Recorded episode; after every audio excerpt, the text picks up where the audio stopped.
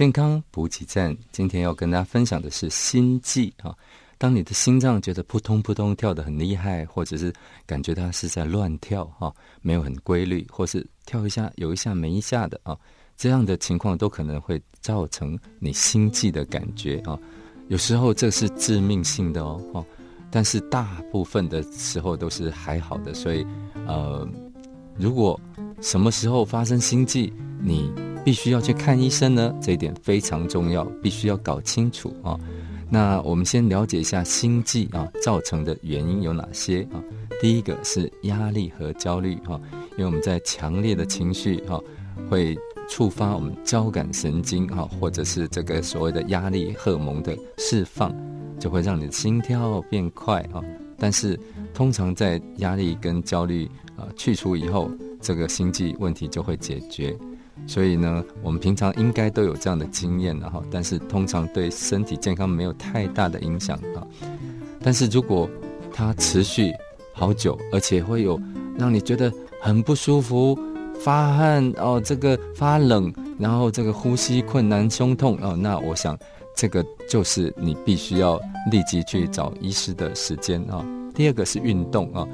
很剧烈或是长时间的运动，当然有可能让你的心脏加速跳动啊，因为它是要让你的血液循环更好，然后带给肌肉更多的营养跟这个血液了哈。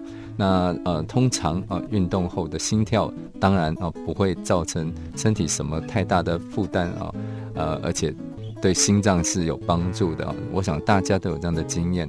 但是如果你在运动完以后觉得头晕、四肢无力、胸痛或者身体不舒服啊，那还是要马上找人哦哈，陪你一起到大的医院去求诊哦。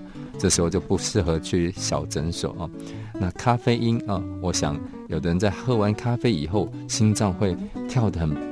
快，或者是甚至会觉得不舒服啊。如果你只是跳快一点，但是没有觉得不舒服，那还可以接受。但是如果你喝了咖啡真的很不舒服，心跳很不舒服，可能你还是要去请教一下医疗专业人员哦。因为咖啡因是一种啊兴奋剂了哈。那我们通常从喝咖啡、喝茶啊，或是一些饮料都可以取得这些咖啡因啊。那但是哦，有研究显示说，咖啡因通常啊。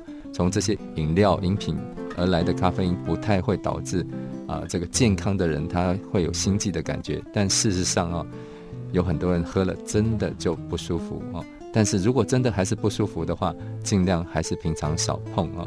那当然还有很多其他的原因，例如说药物啦、发烧啦、哈脱水啦、喝酒啦、哈抽烟、甲状腺疾病这些都可能会造成心悸。那我们就留在下一次跟大家分享。